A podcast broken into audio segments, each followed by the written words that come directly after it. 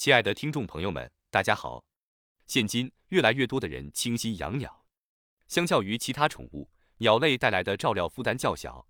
更多的养鸟者是六七十岁的长者，他们拥有丰裕的时间，也将养鸟视作一种情感的寄托和精神的依靠。然而，鸟儿天生翱翔于天际，将它们关在笼中可能引发害怕和惊慌。尤其是画眉鸟，作为最胆小的鸟类之一，它需要较长的时间才能逐渐不怕人。因此，许多渴望养画眉鸟的人都面临着如何克服鸟害怕人的困扰。接下来，我们将分享一些方法。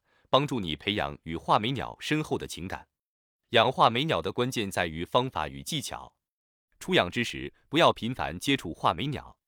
在它们面对新环境和失去自由时，情感可能不是很好。由于鸟对人类天生敏感，初期的接触要小心翼翼。除了喂食和供水外，尽量避免过于靠近。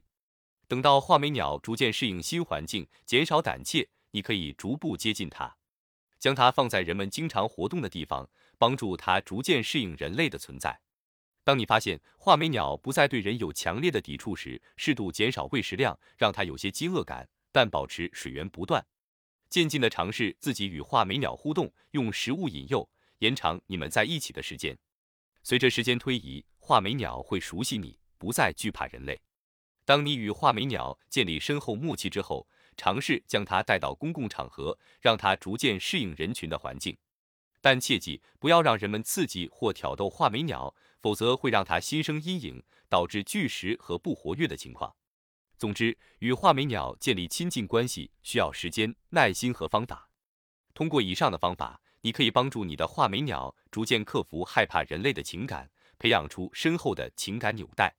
感谢您的收听。希望这些信息对您在与画眉鸟相处的过程中能够有所注意。